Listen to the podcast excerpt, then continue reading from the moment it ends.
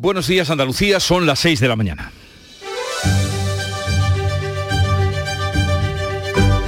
Despierta tu mente, descubre la realidad. En Canal Sur Radio, La mañana de Andalucía con Jesús Vigorra.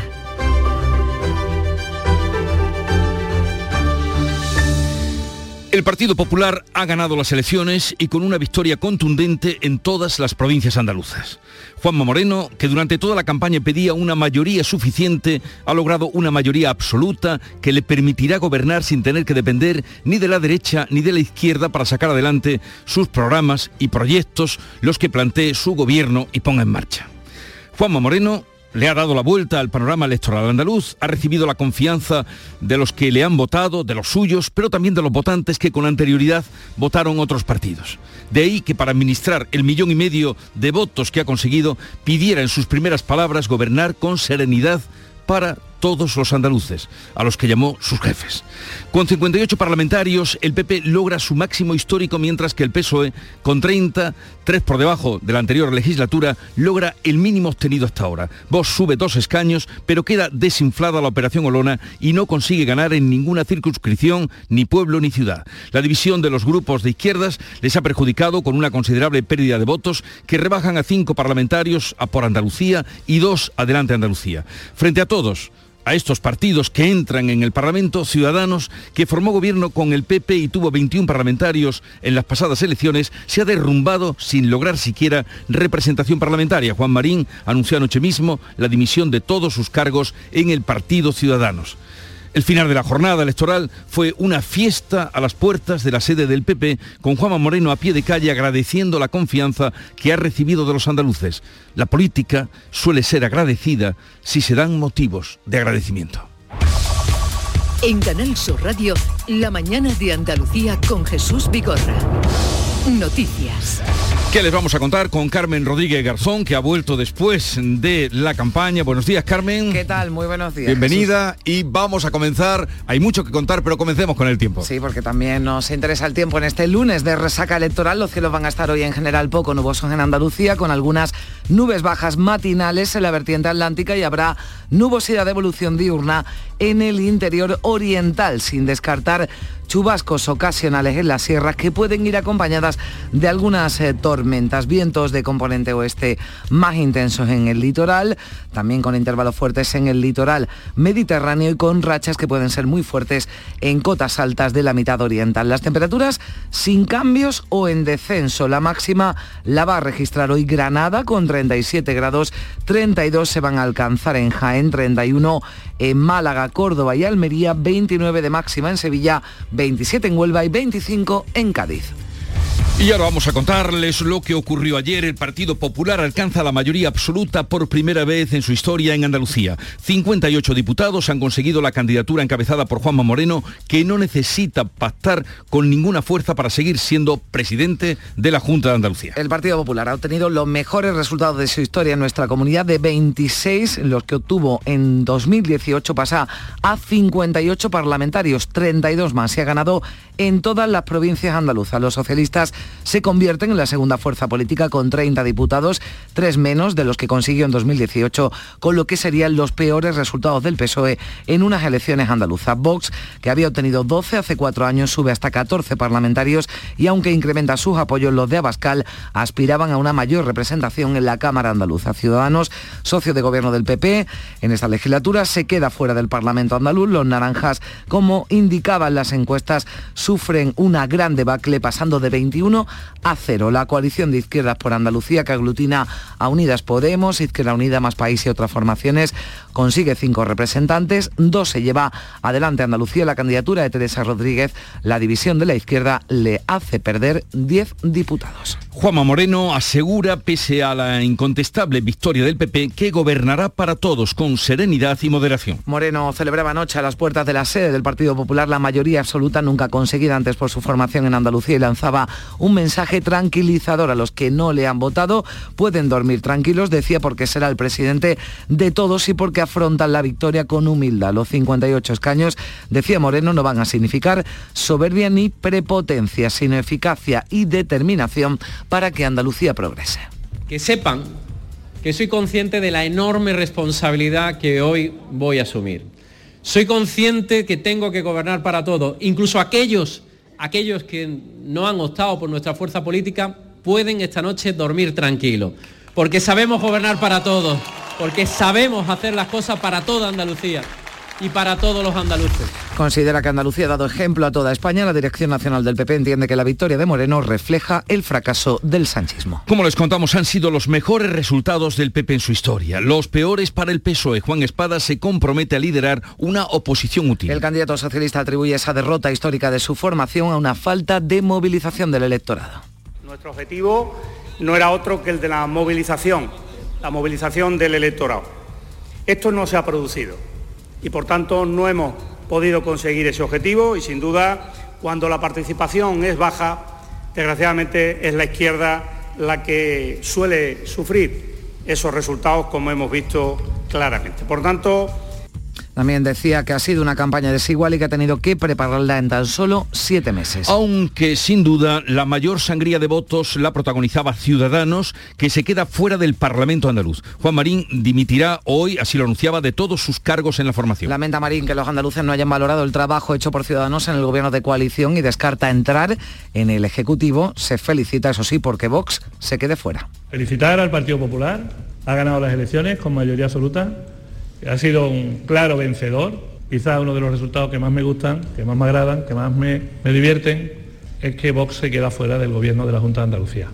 Y eso, sin lugar a dudas, era uno de los objetivos que nos pusimos cuando empezamos a trabajar pues sí, vos se queda fuera porque sube de 12 a 14 parlamentarios, pero los de Abascal reconocen que esperaban un resultado mejor. La candidata Macarena Olona dice que seguirá trabajando y se entregará en cuerpo y alma a los andaluces en el Parlamento con su equipo de diputados. Mi entrega a vosotros iba a ser absoluta, en cuerpo y alma. Y eso es lo que voy a hacer. A eso es a lo que me voy a dedicar cada día y te voy a querer Andalucía, cada día y cada noche. Abascal ha señalado que comienza a partir de ahora un cambio político en España desde Andalucía y confía en que Moreno sepa aprovechar la mayoría absoluta. La izquierda, que acudía dividida a la cita electoral de este domingo, mm, se deja 10 diputados en el camino. Sí, porque por Andalucía, donde se integran Podemos, Izquierda Unida más País, obtiene cinco parlamentarios. Inmaculada Nieto reconoce los malos resultados y apostaba por una unión de toda la izquierda. La reflexión que habíamos hecho las seis organizaciones que ya estamos trabajando juntas era acertada.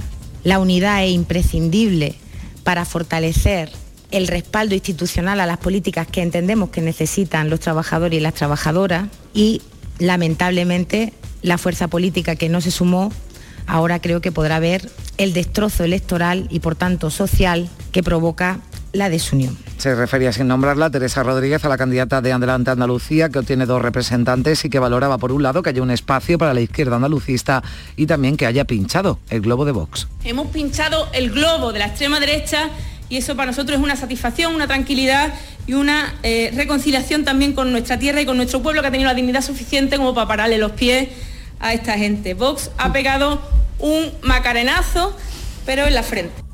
Y también recordemos que este domingo hubo elecciones en Francia. Emmanuel Macron ha perdido la mayoría absoluta en las legislativas, sigue como primera fuerza, pero con esa mayoría simple, por lo que va a tener más difícil sacar en solitario sus proyectos de ley. Ya Luc Mélenchon, el político que ha sabido sumar a toda la izquierda, va a ser líder de la oposición y Marine Le Pen consigue por primera vez grupo propio en la Asamblea Nacional, pasando de 9 a 89 diputados. La abstención ha sido muy alta, el 53% de los electores han preferido no votar. ¿Y en deportes qué podemos avanzar? El Real Madrid de baloncesto, campeón de liga al ganar al Barça en el cuarto partido del playoff por el título y el piloto sevillano David Muñoz ha logrado la novena plaza en Moto 3 en el Gran Premio de Alemania de motociclismo. Enseguida pasamos a detallarles eh, estas noticias que les avanzamos en titulares, pero vamos a ver qué cuentan los periódicos, cómo reflejan el día de ayer, principalmente. Javier Moreno, buenos días. ¿Qué tal Jesús Carmen? Buenos días. Pues yo no recuerdo un impacto semejante de unas elecciones andaluzas, en, sobre todo en la prensa nacional. Eh, hoy los lectores van a encontrar muchas interpretaciones en las páginas de, de, opinión, muchos datos.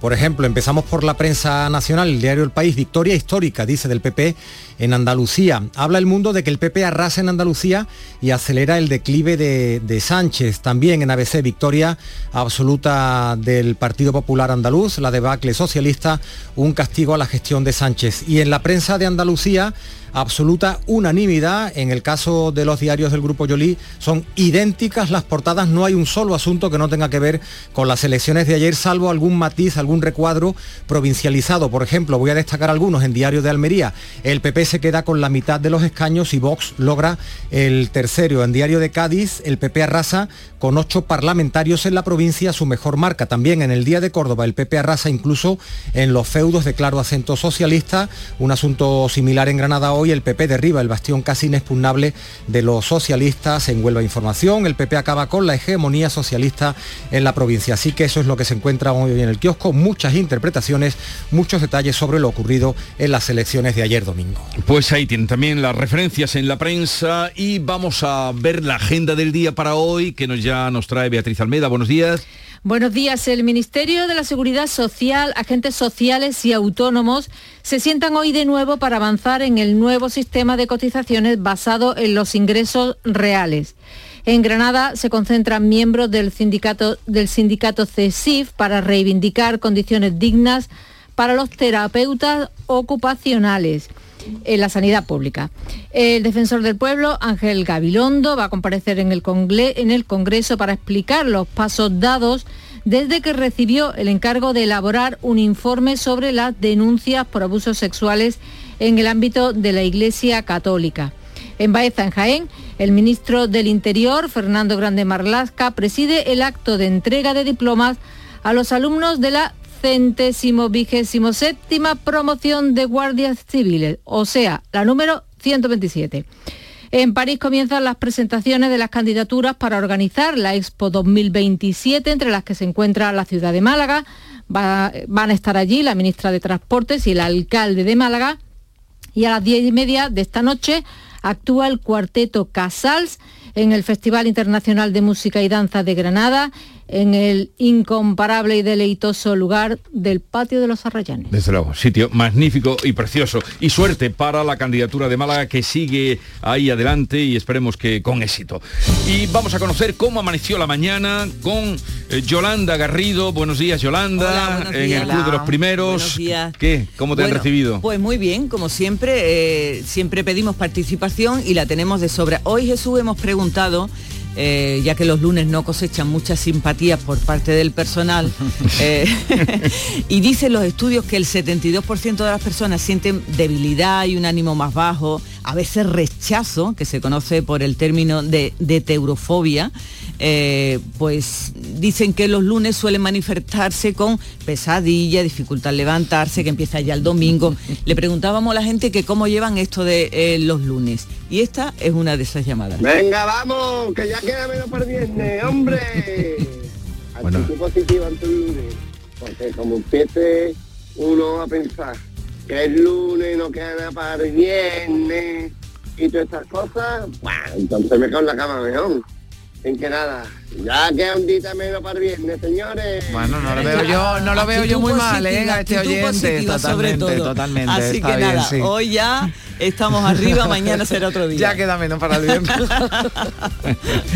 bueno, pues eh, gracias Yolanda, ya nos iremos viendo y nos iremos encontrando esta semana. Y pongamos ahora un poquito la música que nos llega de Canal Fiesta Radio.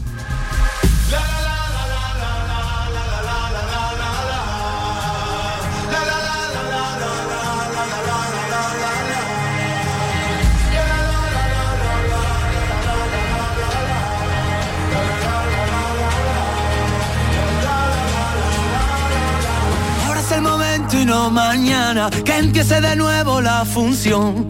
Ahora que ya no pierdo la calma ante tanto tonto de ocasión. Ahora toma paz y después gloria. Ahora que sanó la cicatriz, escribamos juntos otra historia donde no tengamos que fingir. Ahora que encontré en el paso firme el camino de mi libertad. Mira las estrellas lo que dicen, cuanto más oscuro brillas, mucho más. Hay que vivir el momento. Número uno de Canal Fiesta Radio esta semana, Manuel Carrasco. Sí, y canción que ha ido acompañando eh, Jesús, bueno, así ha sido por casualidad, era la elección del Partido Popular para empezar todos sus mítines. Ayer sonaba Hasta a las mismo. puertas de la sede regional del Partido Popular en Sevilla, en la calle San Fernando, esta canción de Manuel Carrasco. Ha coincidido que el Partido Popular ha conseguido la mayoría absoluta, número uno en las elecciones y el número uno en Canal Fiesta. Este hay que vivir el momento de, de Manuel Carrasco. durante esta semana. Bueno, pues vamos a adelantarles también que a lo largo de la mañana vamos a tratar de hablar con portavoces de los partidos para que nos den su parecer después del largo día, larga jornada electoral y noche, noche con diferentes, eh, suponemos, estados. Sí, seguro que algunos lo habrán celebrado, otros, eh, bueno, pues eh, diferentes habrán, estados tenido, de ánimo, habrán ¿no? tenido dificultad para dormir seguramente, pero no por la alegría. Eh, Loles López, por ejemplo, que es la secretaria general del Partido Popular de Andalucía, estará con nosotros a partir de las 9 de la mañana dentro de la tertulia, pero también tendremos otros invitados que ya irán llegando. A partir de las diez y media cumplimos como cada lunes con nuestros oyentes, con nuestro público, sobre todo con los que necesitan que les echemos una mano. Francisco Arevalo estará por aquí con el tema de seguros y de coches para orientarles. Y a partir de las 11 de la mañana ya cambiarán las cosas. Estará por aquí José Guerrero Yuyu, Diego Geni, el Norma Guasaúl. Y además del juego que nos propone siempre Yuyu con noticias falsas y verdaderas, hoy vamos a tener en el estudio a Pablo Álvarez. ¿Quién es Pablo Álvarez? Pues es el autor de una histórica versión que ha hecho, un montaje que ha hecho colocando, ya sabes, ¿no? A los cuatro de Liverpool, los Beatles, en el Rocío. Y suena así.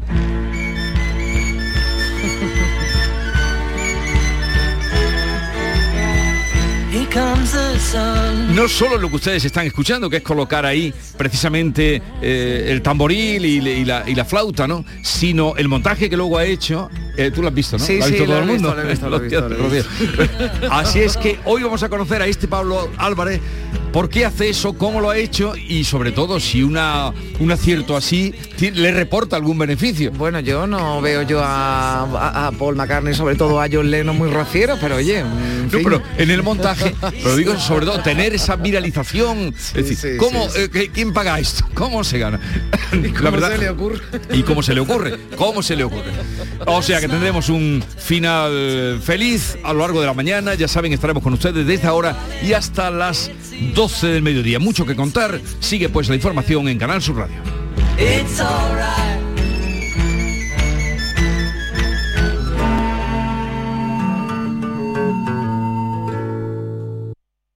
Chano, ¿nos disfrazamos de factura de la luz para asustar al personal? ¡Tequilla! Con Hogar Solar ahorras tanto que eso ya no da yuyu. ¿Hogar Solar? Claro, no como mi cuñado Alfonso que riega todos los días una lámpara creyendo que le va a crecer una planta fotovoltaica. Hogar Solar, la luz que te ayuda a ahorrar. Ahora mismito voy a ponerme yo la plaquita. Este verano, navegar con MSC Cruceros y Viajes del Corte Inglés es navegar con total tranquilidad.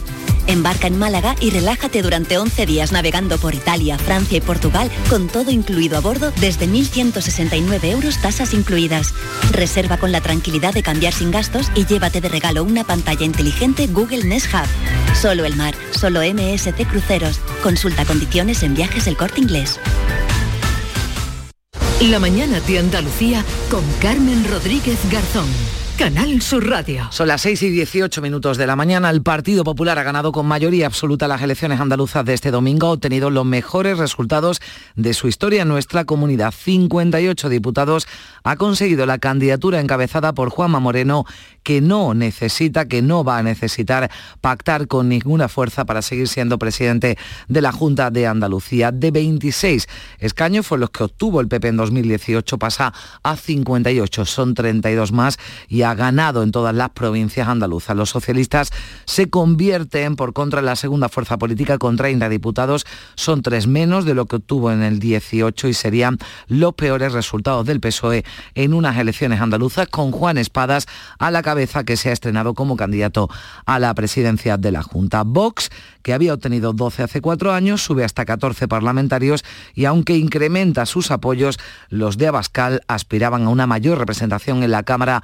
andaluza. Ciudadanos, socio de gobierno del PP en esta legislatura, se queda fuera del Parlamento andaluz. Los naranjas, como indicaban y auguraban las encuestas, sufren una gran debacle, pasando de 21 a cero. Se quedan sin representación parlamentaria y también pierde pierde la izquierda, la coalición de izquierdas por Andalucía, que aglutina a Unidas Podemos, a Izquierda Unida, Más País y a otras formaciones, obtiene cinco representantes y dos se lleva adelante Andalucía la candidatura de Teresa Rodríguez, pero esa división de la izquierda le hace perder diez diputados. Como decimos, ha sido esa victoria por mayoría absoluta del Partido Popular por primera vez en Andalucía, el gran titular que nos dejaba la noche de ayer, las elecciones de este domingo. Juanma Moreno conseguía dar un vuelco electoral y lo agradecía así a los suyos.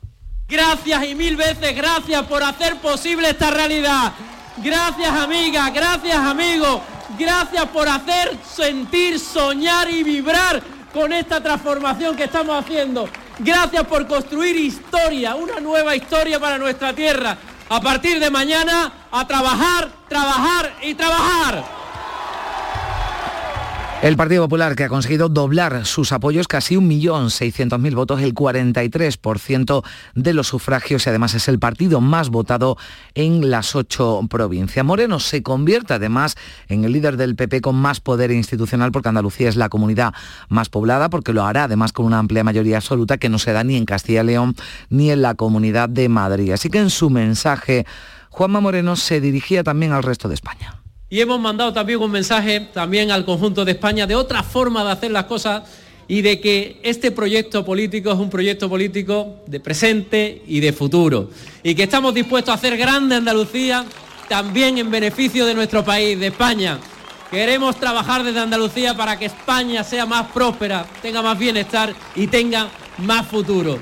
Pues antes que Moreno también comparecía acompañado de los suyos, comparecencia sin preguntas, Juan Espadas, eh, cuando ya los eh, resultados se conocían casi al 100%, sin querer hacer autocrítica, el líder del PSOE andaluz ha justificado los resultados de su partido por una falta de movilización del electorado, lo hemos escuchado hace unos instantes, y también decía que ha sido una campaña desigual, que ha tenido que prepararla en tan solo siete meses. Hemos tenido tan solo siete meses para conformar un proyecto político, una alternativa desde la oposición al gobierno del señor Moreno y nos hemos enfrentado sin duda también a un presidente que no ha dudado en usar toda la maquinaria de propaganda de la Junta de Andalucía durante tres años y medio para ir construyendo y condicionando no solo la opinión pública de los andaluces, sino un relato que a nuestro juicio no se corresponde con la Andalucía real.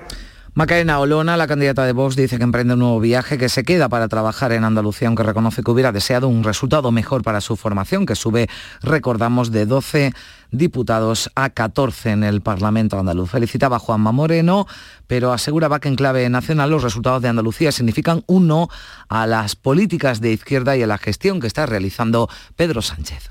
Va a permitirle gobernar a Juan Manuel Moreno en solitario algo que esperamos que en esta ocasión sepan aprovechar. Hay que felicitar a Juan Manuel Moreno, pero sobre todo hay que felicitar a Andalucía.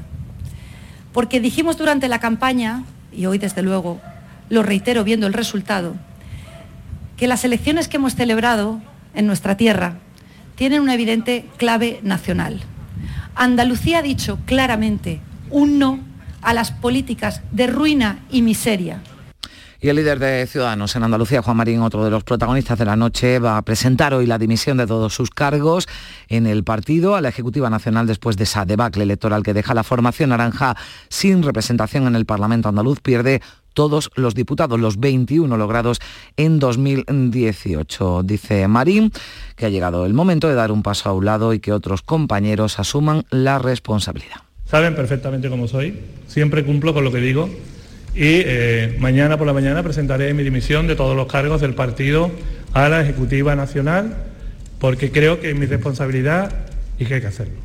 Dejo esos cargos a disposición de mi partido porque seguro que habrá hombres y mujeres que lo podrán hacer mejor que yo y es lo que quiero para, para mi partido y para mi tierra. Y ha descartado ante una posible oferta formar parte del Ejecutivo de Juanma Moreno. La candidata de Por Andalucía, Inmaculada Nieto, dice que es una mala noticia para nuestra comunidad esa mayoría absoluta del PP, una victoria que ha atribuido en parte a una campaña de bajo perfil que ha conseguido, decía, que cale entre los andaluces la idea de que solo Juanma Moreno podía ganar.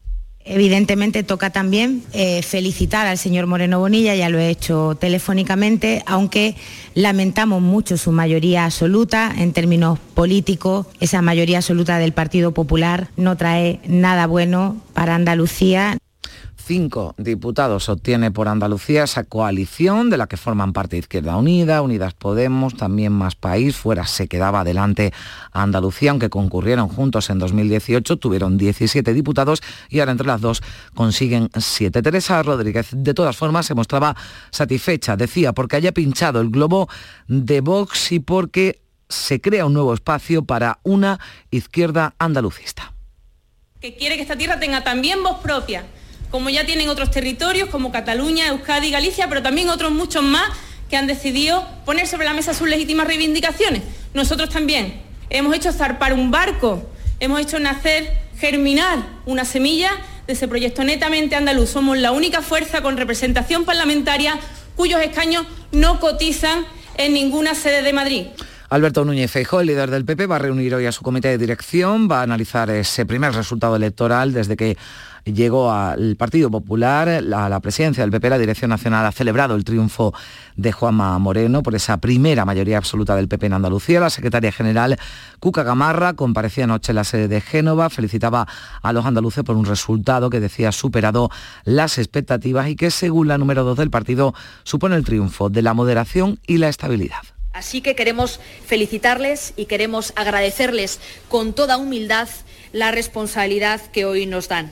Queremos además trasladar nuestra felicitación a todos los españoles, porque este es el triunfo de la gestión, de la moderación y de que hay otra manera de hacer política. Y sin duda alguna, esto es muy bueno para toda, para toda España. En el Partido Socialista comparecía en Ferraz la vicesecretaria general para valorar los resultados de unas elecciones que, según Adriana Lastra, han sido diseñadas por el PP contra el candidato del PSOE, Juan Espadas. Todo mi agradecimiento, por supuesto, a mi compañero Juan Espadas por el esfuerzo que ha hecho en unas elecciones diseñadas, pensadas y convocadas por el Partido Popular contra él.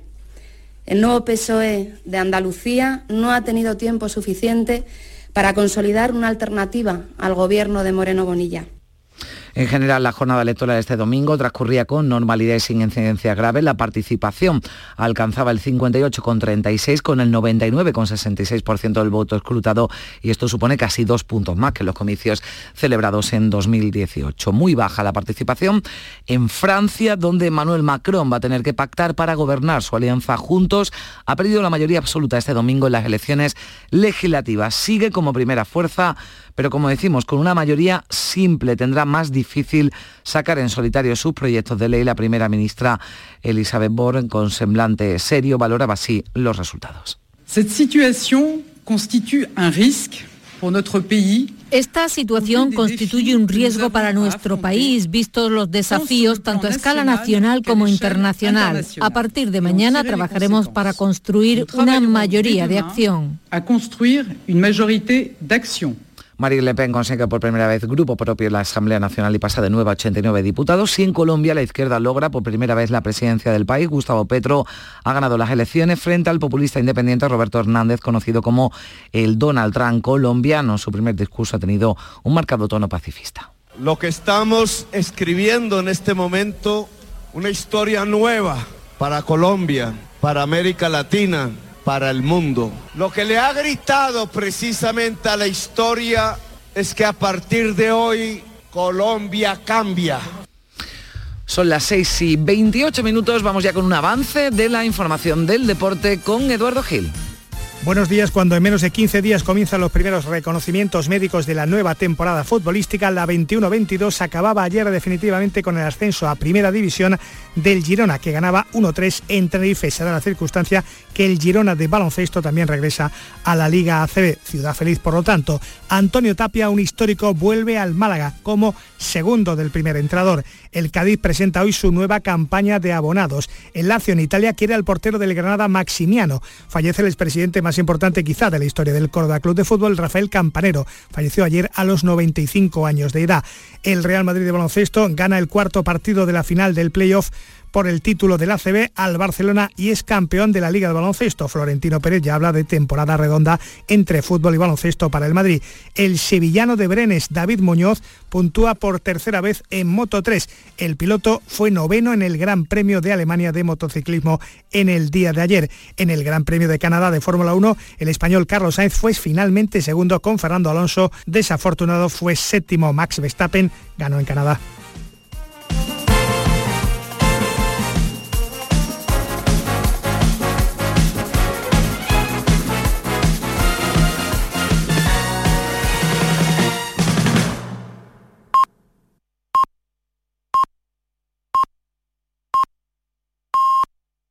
Andalucía son ya las seis y media de la mañana. La mañana de Andalucía con Jesús Vigorra. Y a esta hora vamos a repasar en titulares las noticias más destacadas que les venimos contando con Carmen Rodríguez Garzón. El Partido Popular ha ganado las elecciones en Andalucía, consigue la mayoría absoluta con 58 escaños y podrá gobernar en solitario. Juanma Moreno vence en todas las provincias, ha sabido fidelizar a sus votantes y atraer votos de otros partidos, seguirá siendo el presidente de la Junta cuatro años más. El PSOE es la segunda fuerza, pierde tres escaños y se queda con 30. Vox queda tercero con dos diputados más, suma 14 pero no logra el objetivo de ser imprescindible para formar gobierno. Ciudadanos pasa de 21 a 0 y su coordinador Juan Marín dimitirá hoy del cargo, la coalición de izquierdas por Andalucía saca 5, pierde 12 en conjunto. Adelante Andalucía la candidatura de Teresa Rodríguez se estrena con dos asientos, pero tendrá que quedarse en el grupo mixto. En Francia se le complica el mandato a Macron, pierde la mayoría absoluta en la Asamblea Nacional y tendrá que pactar para gobernar. La Unión de la Izquierda se convierte en la primera fuerza de la oposición y el partido de ultraderecha de Le Pen accede por primera vez al Parlamento con el mejor resultado en unas legislativas y grupo propio pasa de 9 a 89 diputados. También han hablado las urnas en Colombia. Por primera vez en la historia el país va a tener un presidente de izquierda. Gustavo Petro va a presidir Colombia los próximos cuatro años y por primera vez una mujer negra ocupará la vicepresidencia. Los incendios que azotan el norte del país siguen activos. 11 pueblos de Navarra han sido desalojados ante el avance de las llamas. En Zamora mejora el incendio de la Sierra de la Culebra, pero con riesgo aún de reproducirse tras calcinar 30.000 hectáreas. El Infoca sigue trabajando aquí en Andalucía la extinción del incendio de Pujerra en Málaga. Sube el precio de la luz. Los clientes con tarifa regulada pagan hoy 157 euros el megavatio hora, más 101 euros de compensación a las eléctricas. En total, 268 euros de media. La franja más cara será entre las 10 y las 11 de la noche, la más barata entre las 4 y las 5 de la tarde. La gasolina y el gasóleo siguen al alza. Llenar un depósito de 60 litros cuesta hoy 120 euros, el doble que el año pasado. Las asociaciones de transporte de mercancías por carretera han pedido al gobierno que intervenga de manera urgente el mercado de los combustibles para evitar el colapso de la actividad. La Policía Nacional instruye diligencias penales por la imprudencia a la dueña de un perro que ha mordido en la cara a un niño de 14 meses en el Ejido, Almería. El animal estaba sin bozar en la terraza de un bar cuando se abalanzó contra el niño que pasaba con sus padres en un carrito. El pequeño ya ha recibido el alta. Comienza la jornada intensiva en el sector de la construcción de Córdoba con peticiones de los sindicatos de aumentar su duración hasta octubre. El calendario solo contempla jornadas intensivas hasta el 2 de septiembre, pero los meses de calor son ya cuatro y los sindicatos piden una revisión. El alcalde de Málaga presenta hoy en París la candidatura de la ciudad a ser sede de la Expo Internacional de 2027. Compite con ciudades de Argentina, Serbia, Estados Unidos y Tailandia y se postula como el tema con el lema La era urbana hacia la ciudad sostenible. Crecen las estafas en las viviendas turísticas de alquiler para el verano. El alquiler eh, se alquilan, se pagan y cuando se llega al destino no existe vivienda ni arrendador. Y por ello la Policía Nacional recomienda desconfiar de anuncios de escasa calidad con pocas fotos y mala redacción. Recuerda que en la reserva no hay que adelantar más de un 20 o un 30%.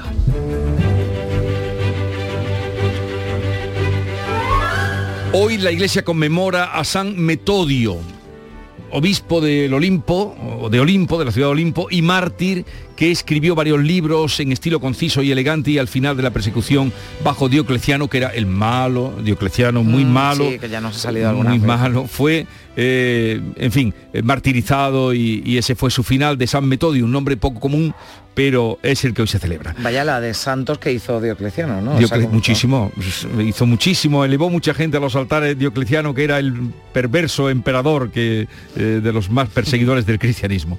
Y tal día como hoy, pero del año 1900, rebelión boxer en China contra los extranjeros, asesinato del embajador alemán Clemens von Kettle en Pekín y asedio a las delegaciones extranjeras durante 55 días. Eso ocurría tal día como hoy de 1900.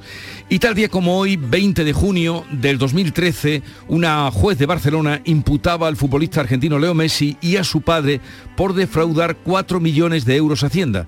Tres años más tarde, la Audiencia Provincial de Barcelona condenó a Leo Messi y a su padre, Jorge Messi, a 21 meses de prisión por fraude fiscal, que desde luego no cumplieron, porque pagaron y tampoco tenían precedentes. Sí, bueno, no han sido los únicos futbolistas que han pasado por los eh, juzgados, pero lo normal es que lo que dices, se queden que pagan, lo que no pagaron en su momento y ya pues así también cumplen y se la libraron. pena impuesta, sí. Fíjate dónde está ya Messi. Mm. Bueno, eh, y la cita del día, hoy dos versos de Machado, eh, alejandrinos, que dice, sabe esperar, aguarda que la marea fluya.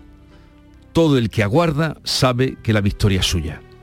Son de Antonio Machado, del poema Sabe esperar. Bueno, decía ayer eh, Juanma Moreno, era curioso, ¿no? Porque cuando quizás cuando uno tiene una victoria, además tan contundente, ¿no? Como la que tuvo Juanma Moreno, pues habla de victoria, de ganar, pero él recordaba que el Partido Popular estaba acostumbrado a perder. Sí, que, se- que sabían, estaban muy estaba entrenados. acostumbrado a perder, que estaban entrenados para ello, ¿no? Pero recordaba también esos eh, malos momentos, lo digo a cuenta de, sí, sí. de esa No, frase, por- ¿no? que trae. mucha gente han sido muchas veces, muchas noches de, de pérdida y la de anoche de luego fue una alegría eh, la que tuvieron. Pues nada, pero esto sirve para todo. Sabe espe- esperar, aguarda que la marea fluya. Todo el que aguarda sabe que la victoria es suya. Bueno, vamos ahora a la segunda entrega de lo que cuentan hoy los periódicos, la prensa. Javier Moreno. Bueno, vamos a comenzar por la unanimidad en la prensa de, Andalucía. Estáis hablando del presidente de Juanma Moreno, exultante en todas las portadas, en todas las imágenes. Los diarios del Grupo Yolí hablan de que el mapa de Andalucía se tiñe de azul. La mayoría absoluta del PP marca un cambio histórico en Andalucía. Juanma Moreno consigue una victoria abrumadora. Pero además también, decía yo hace un rato que no recordaba un impacto semejante del resultado de las elecciones autonómicas en Andalucía en la prensa nacional. Ya hemos leído los titulares.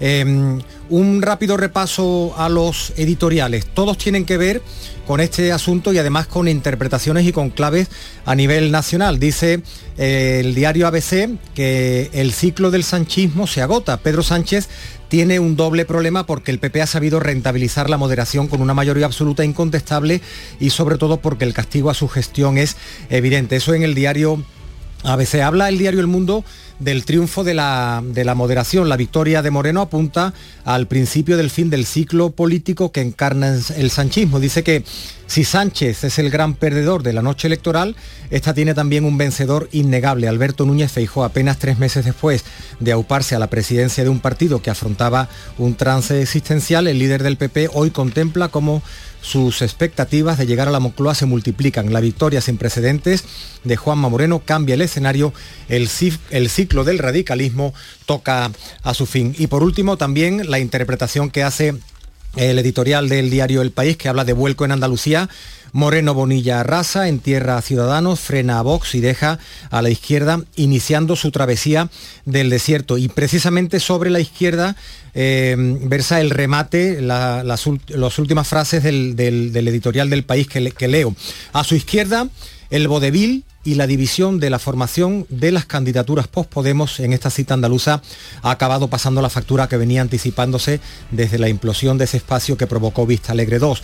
La atomización de siglas y egos deja las, las lecciones que quieren aprender quienes dispongan a participar en la plataforma que lidera Yolanda Díaz. Sin unidad, sus votos alimentan las mayorías absolutas de otros. Esto es lo que leemos en la prensa y ya decía yo hace un ratito, en las portadas de la prensa Andalucía, Jesús y Carmen, ni un solo asunto que no tenga que ver con las Claro. elecciones. Eso sí, los, los lectores, no los electores, también los lectores van a encontrar muchísimos detalles, muchísimas interpretaciones de cuál ha sido el impacto de las elecciones por provincias, por comarcas, por pueblos, quién gana, quién pierde y también para quien quiera hacer una lectura de las próximas elecciones municipales en Andalucía.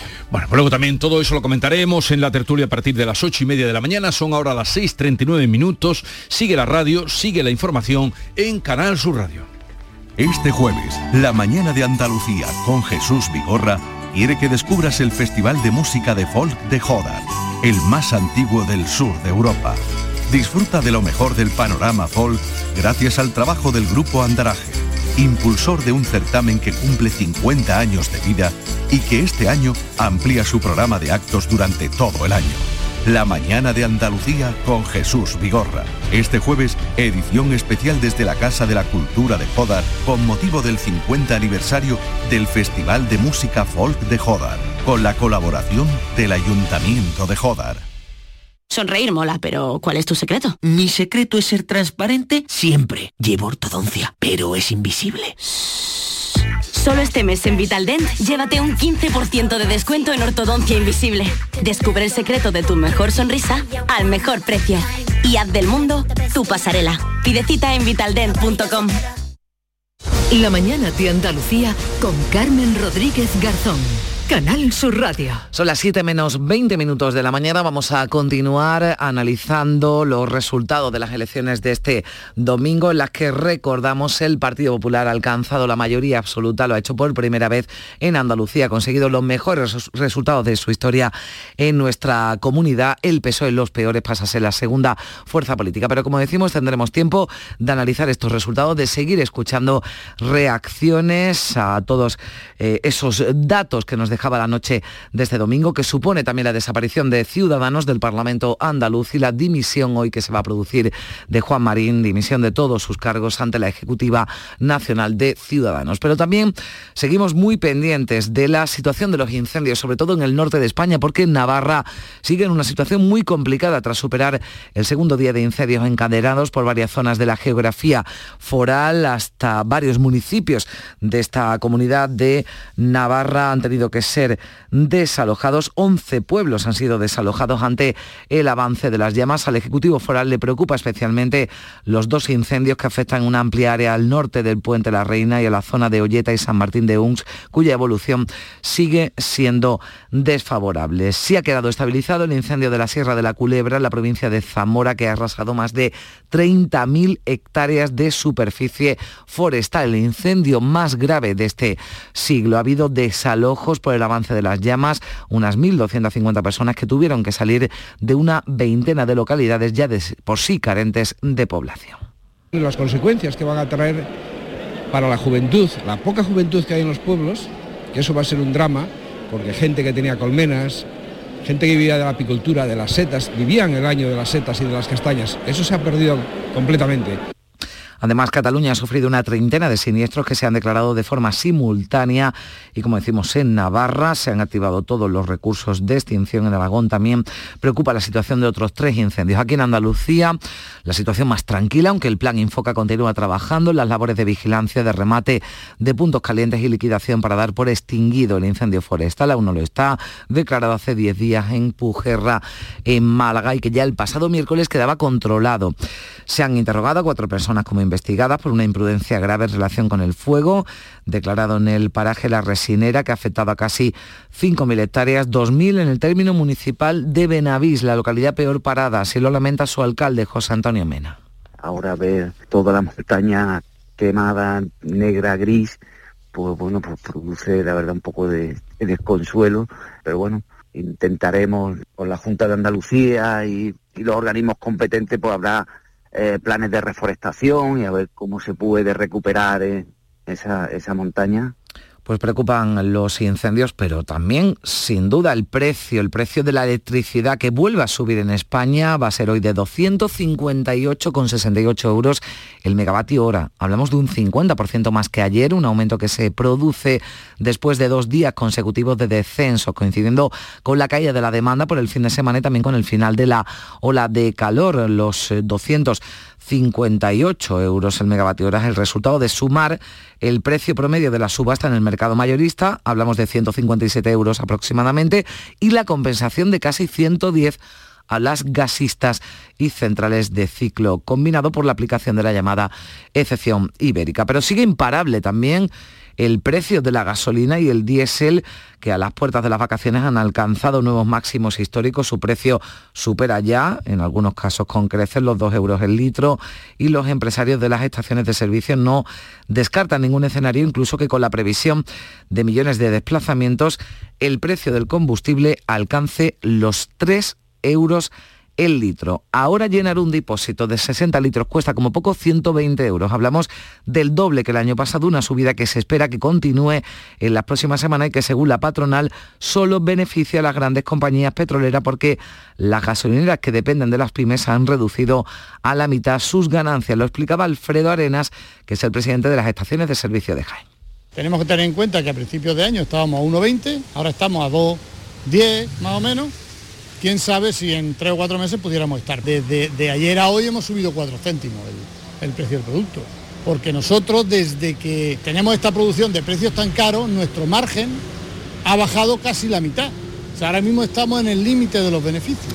La Federación Nacional de Asociaciones de Transporte de España, FENADISMER, ha pedido al Gobierno que intervenga de forma extraordinaria el mercado de los combustibles para evitar el abuso de las petroleras y el colapso que temen de la actividad del transporte por carretera. Y atención a lo que ha dicho el secretario general de la OTAN, la guerra en Ucrania podría durar años. Jens Stoltenberg ha instado a los países occidentales a demostrar apoyo a Kiev mientras dure el conflicto. Esta semana puede suponer un gran paso político para el país. Así lo decía el presidente Zelensky en su habitual vídeo nocturno en las redes. Comienza una semana histórica en la que escucharemos la respuesta de la Unión Europea sobre el estatus de candidato para Ucrania. Ya tenemos una decisión positiva de la Comisión y al final de la semana habrá una respuesta del Consejo Europeo. Pues sí, porque la decisión unánime del Consejo puede hacerse oficial en la cumbre esta semana en la que van a participar todos los jefes de Estado y de Gobierno de la Unión Europea y si es así comenzarán las negociaciones para la incorporación de Ucrania al club comunitario, un proceso que será largo pero que seguro se va a acelerar. Y vamos a mirar hoy también a París. Allí está ya el alcalde de Málaga, Francisco de la Torre, a París, donde está la sede de la Oficina Internacional de Exposiciones y donde hoy se presentan las candidaturas que quieren ser sede de la Exposición Internacional de 2027. El alcalde salía ayer hacia la capital francesa después de votar por la mañana porque ya ayer por la tarde era el ensayo de la presentación.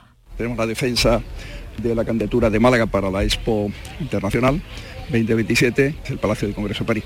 Las cinco ciudades ensayan y las cinco ciudades mañana eh, competimos ante la Asamblea.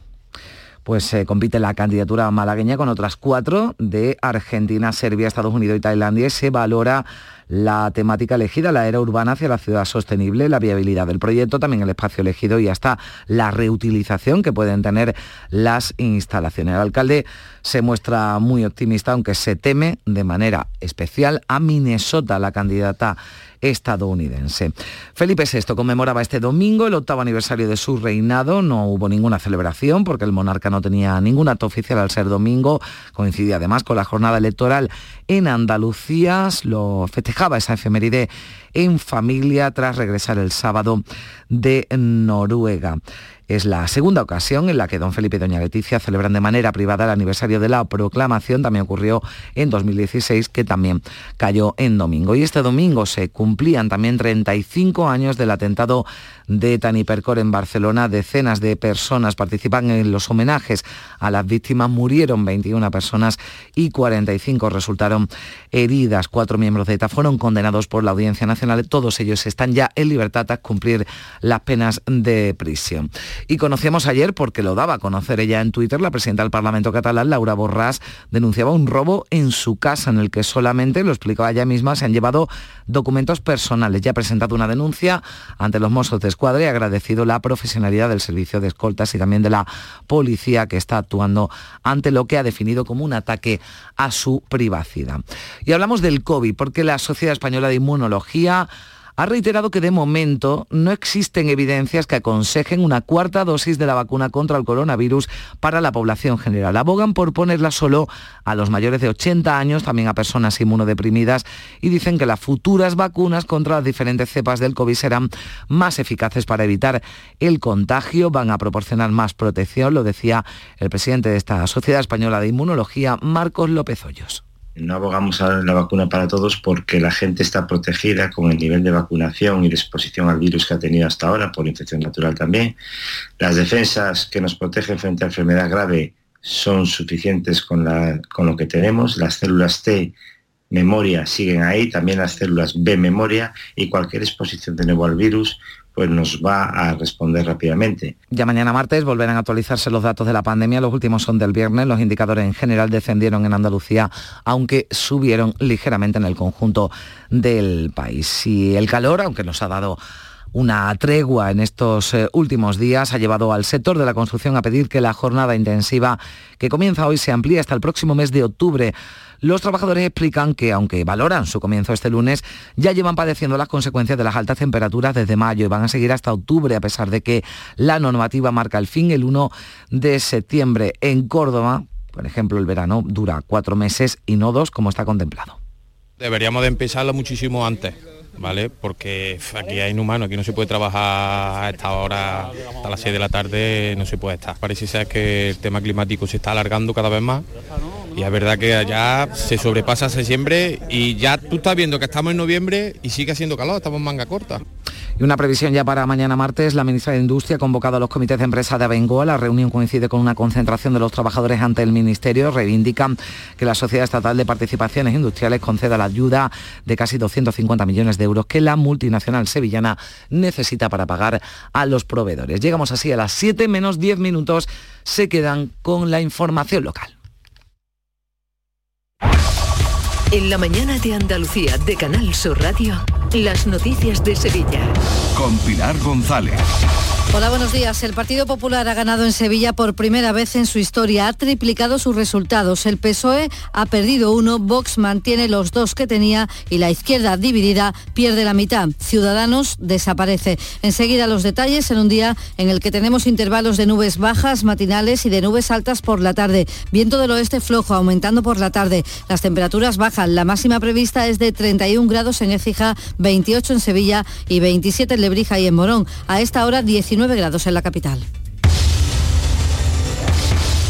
Las noticias que más te interesan las tienes siempre en Canal Sur Mediodía Sevilla. Y este martes te llegan desde Osuna, desde la Escuela Universitaria, donde vamos a conocer la formación superior que se imparte en el corazón de Andalucía. Titulaciones, grados, másters y todas las actividades académicas y culturales que ofrece este centro de formación superior. Canal Sur Mediodía Sevilla. Este martes desde las 12 en directo desde la Escuela Universitaria Osuna con la colaboración de la Escuela Universitaria Osuna. En Canal Sur Radio, las noticias de Sevilla.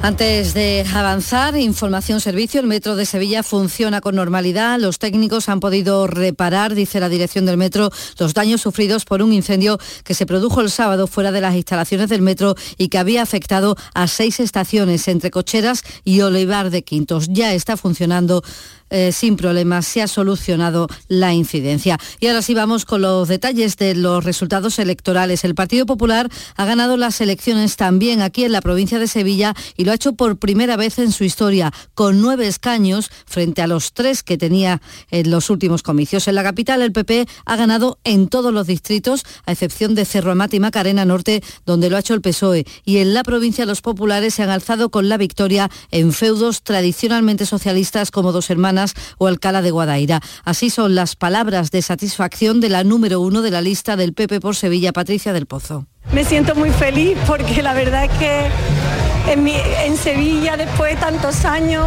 nueve, nueve. La verdad, porque partíamos, teníamos tres diputados en la pasada legislatura.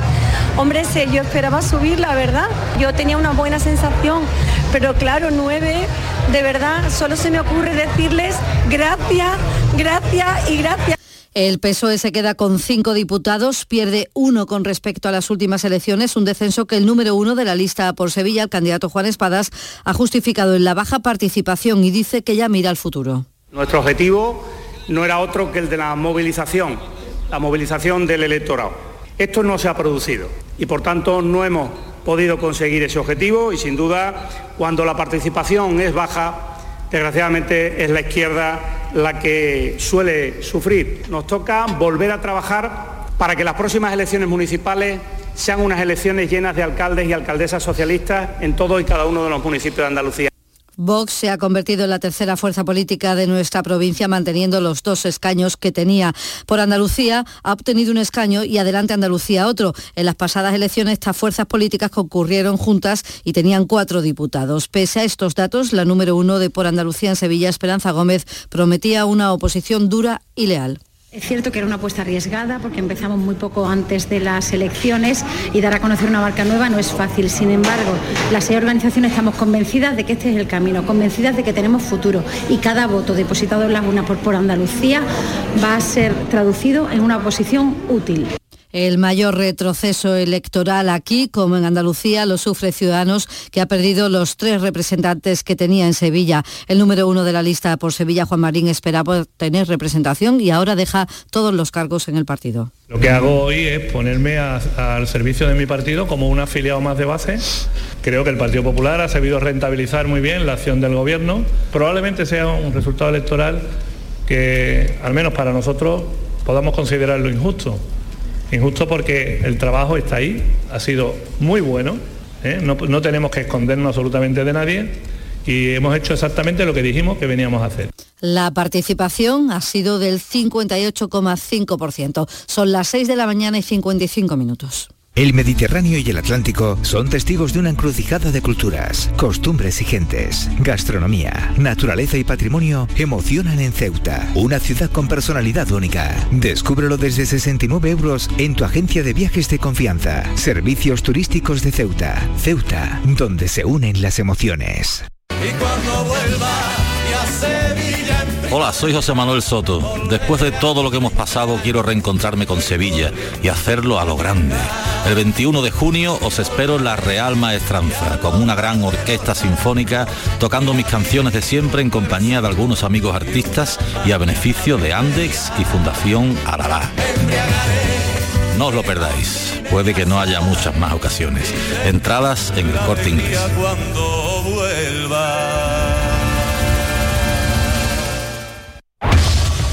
Las noticias de Sevilla.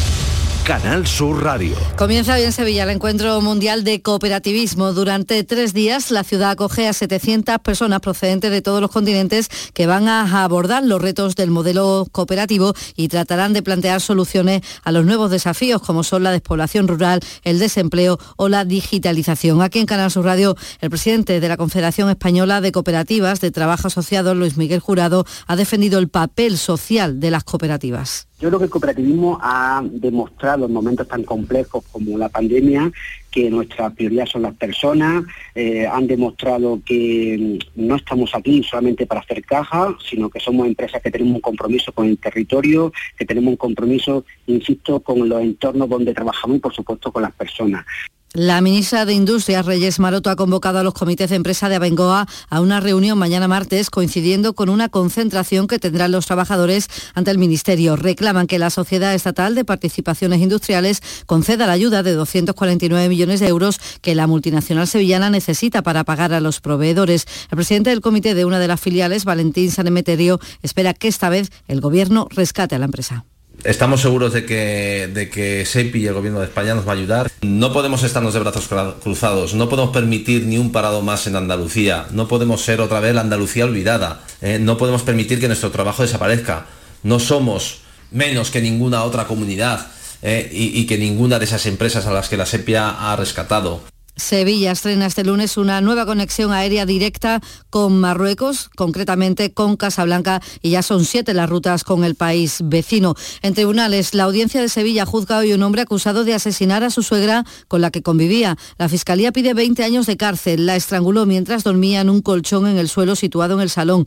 La mujer de 70 años había llegado desde Rusia para vivir con su hija y su nieto, hijo del hombre que terminó matándola. También hoy en la audiencia se juzga a dos hombres acusados de tráfico de drogas, conducción temeraria y lesiones. Fueron sorprendidos por la policía tras vender un lote de cocaína por valor de 70.000 euros en dos hermanas. Luego intentaron huir de la policía golpeando a los agentes y uno de ellos en un vehículo a gran velocidad. Les contamos también que el ayuntamiento adjudica los trabajos de reforma de la instalación eléctrica con criterios de eficiencia energética de los colegios de la capital Teodosio del Distrito Norte y Zurbarán del Distrito Sur por más de 380.000 euros. Y también ayuntamiento va a poner en marcha este verano un plan para el control de la población de cotorras que ya están cerca de la catedral, en la misma catedral. Lo dice Jaime Navarro Casas, que es arquitecto conservador del templo.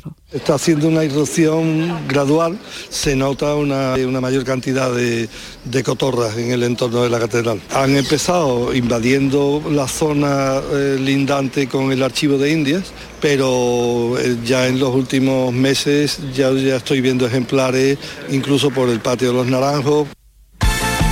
Deportes, Eduardo Gil.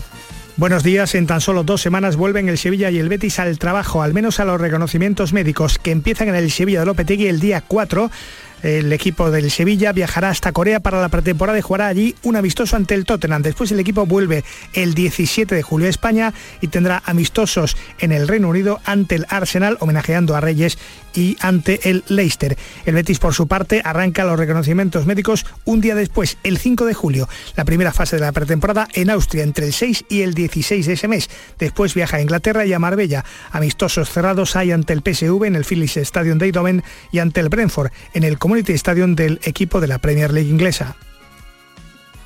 Y un abunde más, el miércoles se celebra en la Plaza de España la cena de gala beneficio de la Asociación Española contra el Cáncer. 16 grados en Cazalla, 19 en Sevilla.